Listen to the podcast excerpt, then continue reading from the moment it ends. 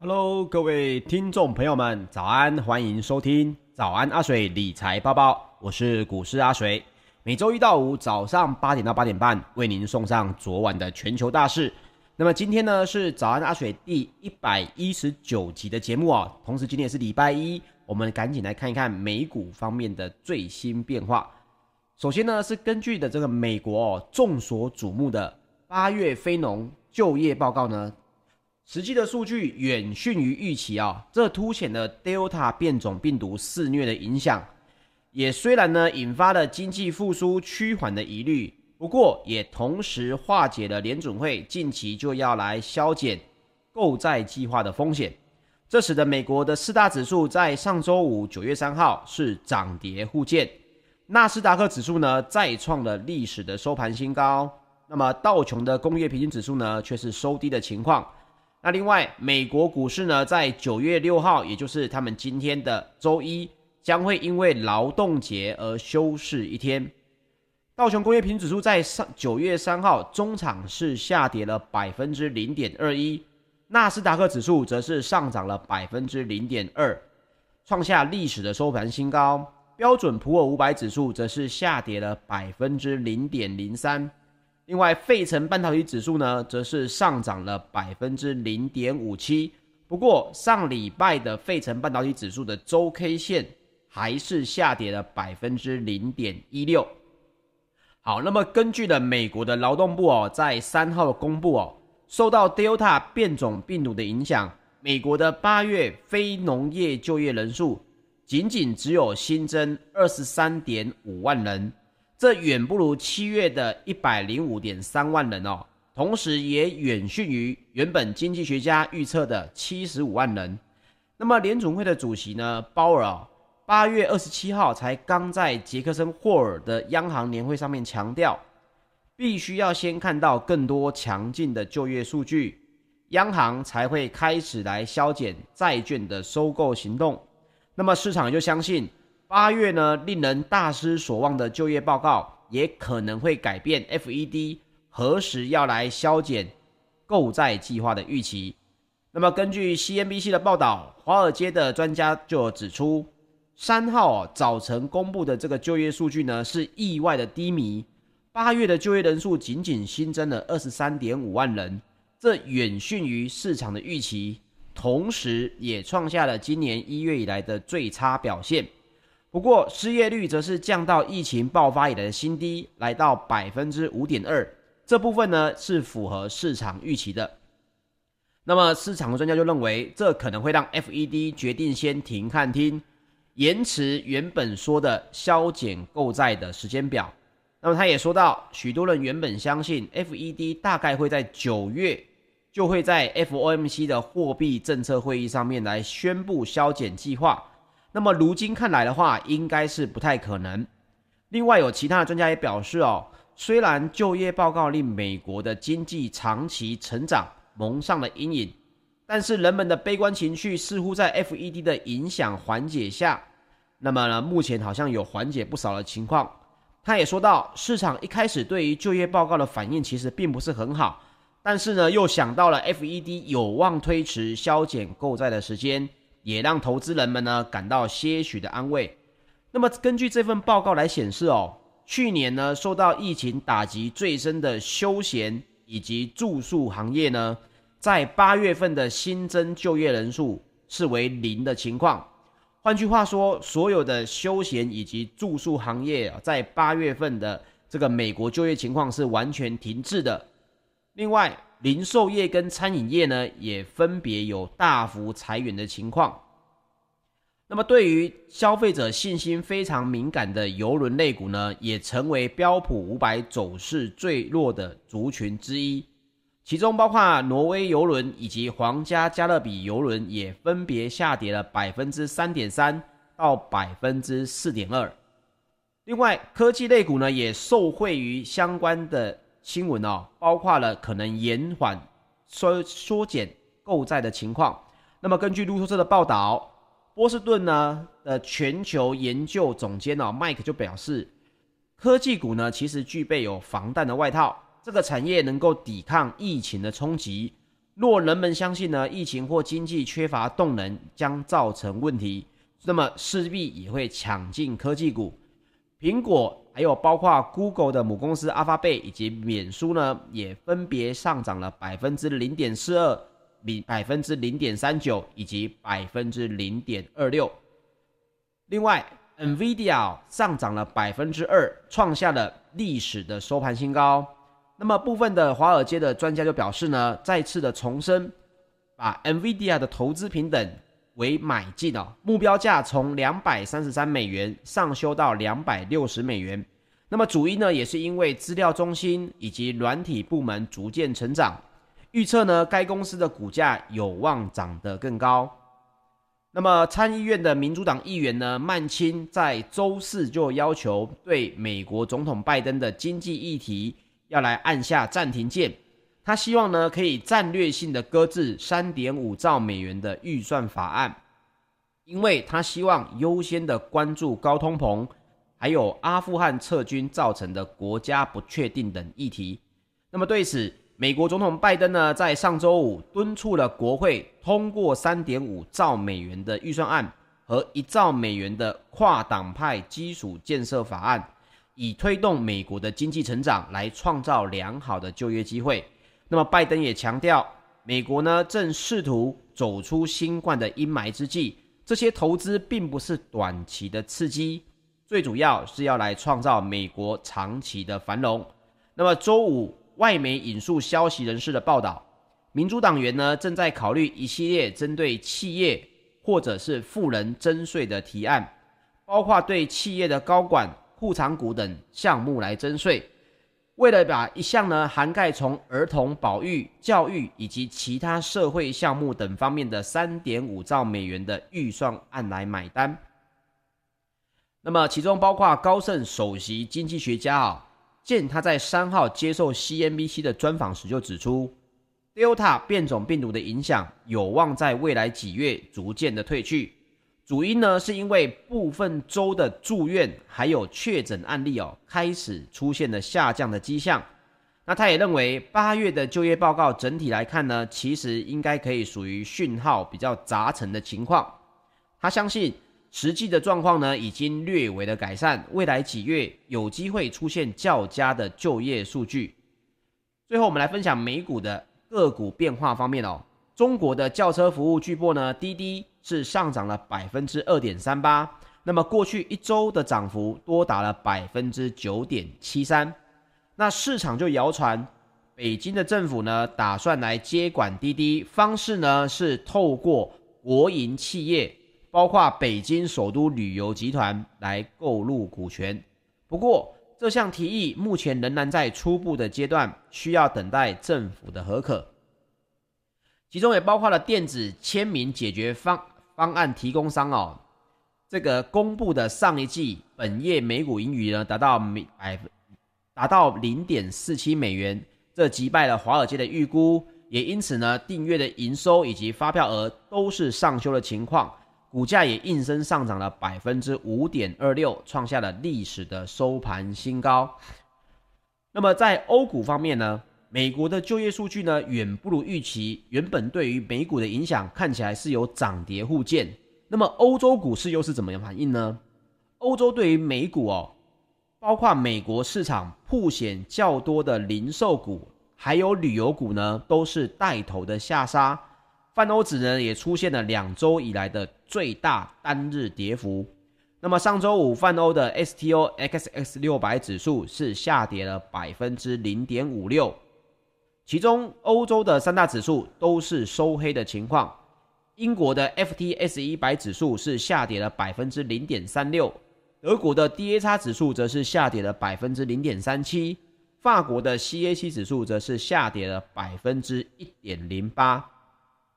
那么我们刚好提到，美国劳工部有公布八月的非农业就业人口数呢，仅仅只有新增了二十三点五万人，这远低于七十二万人，还创下了七个月以来的新低。那么当日的欧洲零售股呢，表现也就相当的垫底，下跌了百分之零点九，其中包括连锁书商 W H Smith 至少有四分之一的盈余来自美国。暴跌了百分之三点四。欧洲的旅游股呢也收低了百分之一。那么目前呢，IHS Market 综合采购经理人指数呢，也就是所谓的 PMI，在欧洲哦，八月份的中值为五十九。目前这个数字看起来是低于七月十五年的新高六十点二。不过呢，五十九仍然在五十的所谓的这个荣枯线上呢。所以目前 ISS IHS Market 就预测。今年底，欧元区经济呢有望来重回疫情前的水准。另外，欧洲央行呢也在下周要来召开政策的会议。数名鹰派的官员已经呼吁要来缩减疫情时期的购债计划。那么，路透社就调查访问就显示，由于欧洲的通膨激增，欧洲的央行有可能会来宣布减债。接下来，我们来分享陆股方面的新闻。八月的财新中国服务业 PMI 哦，跌破了我们提到了五十的这个扩张或者是收缩的标准线。换句话说，服务业已经出现了实质性的收缩。那么沪深两市呢，三大指数在上周五是开高走低。盘面上呢，受到北交所成立消息来激励，新三板精选成个股呢是冲高的情况，煤炭等景气循环股。则是多数的回档，沪指呢盘中是维持平盘下的整理，深成指与创业板是一度下跌超过百分之一，科创五十呢在一千四百点附近来来回震荡。那整体来看，上周五全天呢是基本维持着弱势震荡的走势，只有北向资金哦是连续十天呈现净流入的情形。沪指呢，于连日上涨过后，出现了短线的获利回吐，中场还是收跌了百分之零点四三，终止了连五日的上涨。不过呢，陆股在上周的累计涨幅仍然有百分之一点六九，所以周 K 线也是连两周收红 K 的情况。接下来我们来分享一下石油方面哦，纽约商业交易所呢，十月的原油期货。在九月三号收盘是下跌了零点七美元，或者我们说百分之一，那么来到每桶六十九点二九美元。那么这是因为呢，就业报告远逊于预期，增添经济担忧的影响。那么欧洲的 ICE 期货交易所近月的布兰特原油呢，则是下跌了百分之零点六，来到每桶七十二点六一美元。好，那么上周呢，整个纽约商业交易所的原油。是上涨了百分之零点八，那么单单九月三号一天哦，就下跌了百分之一。那原因呢，也是因为上涨是因为飓风侵袭了墨西哥湾，造成生产关闭的影响。那么接下来呢，又包括了非农就业报告的整体现象呢，又是比较差的情况，远低于经济学家平均预估值哦。那么休闲跟酒店业的招聘呢，也受到疫情的反扑而放缓，那其中就包括了纽约能源避险基金的合伙人基尔达夫就表示哦，就业市场呢显然受到变种病毒的影响，这也反映了疫情仍然存在需求的这个现实。另外呢，飓风艾达啊在上周是重创了墨西哥湾沿岸地区，并为当地的原油还有天然气的产业呢带来了灾情。美国的海岸防卫队在四号就表示，一支私人的潜水队五号呢前往了马昌德湾水域，寻求呢寻找可能的漏油来源。为什么呢？因为美联社哦在一号率先引用了美国国家海洋暨大气总署的卫星照片，就来报道，距离石油天然气重镇的路易斯安那州的。佛琼港呢，大约三点二公里的沿海水域，竟然呢出现了一条长约数公里的棕黑色的浮油。那么美联社就指出，从照片看来，浮油似乎是沿着墨西哥湾向东漂流了超过十九公里。那一名海岸防卫队的发言人就表示，总部呢位于休斯顿的塔洛斯能源公司已经聘请了洁净海湾协会的团队。因应可能的漏油事件来确认漏油的来源。那么随着港口的重新开放，以及受爱达影响暂时关闭的炼油厂呢，也在本周将会继续的重启。墨西哥湾沿岸的石油公司在四号是大受鼓舞，不过由于关键的设施还是受损，原有的产能呢也还没办法完全的恢复。所以啊，这个石油的价格呢，目前在供给以及需求哦这两大的变化之下，短线上面呢还是比较容易呈现震荡的趋势。那么接下来我们来分享一下金属方面的消息。伦敦金属交易所三个月的基本金属期货在九月三号是多数上涨。圣保银行分析师汉森就表示，美国就业报告疲弱呢，将会推迟削减购债的前景。有利于基本金属。另外呢，铝价已经持续创下了十年以来的新高，这是因为最大的产国中国大陆限产的影响。那么 LME 的期期铜的期货呢是上涨了百分之零点六，来到每吨九千四百三十九美元。好，那么根据的非盈利气候数据分析机构 Transaction Zero 在九月三号的报告就表示。其根据卫星图像的分析，就表显示了中国大陆呢今年的粗钢产量呢预估仍然会年增百分之四到百分之七，这无法达成中国政府呢所定将今年产量限制在去年水平的减排目标。那么报告就表示，八月份大陆的粗钢呢产量预估为八千八百万吨。比前个月呢还增加了百分之一。那么，Transaction Zero 的这个能源分析师哦，葛瑞就表示，今年大陆粗钢的产量是持续的增长，部分呢是因为刺激措施带动的中国大陆银建的增长影响。那么，葛瑞也表示，中国政府呢在东部省份所要求的减产呢是有取得较佳的成果。但是在中部以及西部省份的成果呢，就较为不足。所以，除非年底前中国政府对于中部以及西部的生产商呢，采取大刀阔斧的限制措施，否则呢，应该无法达成他们的这个限产的目标哦。那他也表示，为什么他们要来观察钢铁产业呢？是因为他们要来观察全球过度来向低碳的经济来 transition 哦。来过渡的这个情况，来因应气候变迁的作为，那是因为什么会挑选钢铁产业呢？因为它占到全球的碳排放量百分之九，而中国大陆更是占到碳排放量的百分之十到百分之二十，且钢铁产业呢也有许多的数字，并不是那么的透明以及公开，部分呢或许是因为该产业在全球还是处于高度竞争的关系。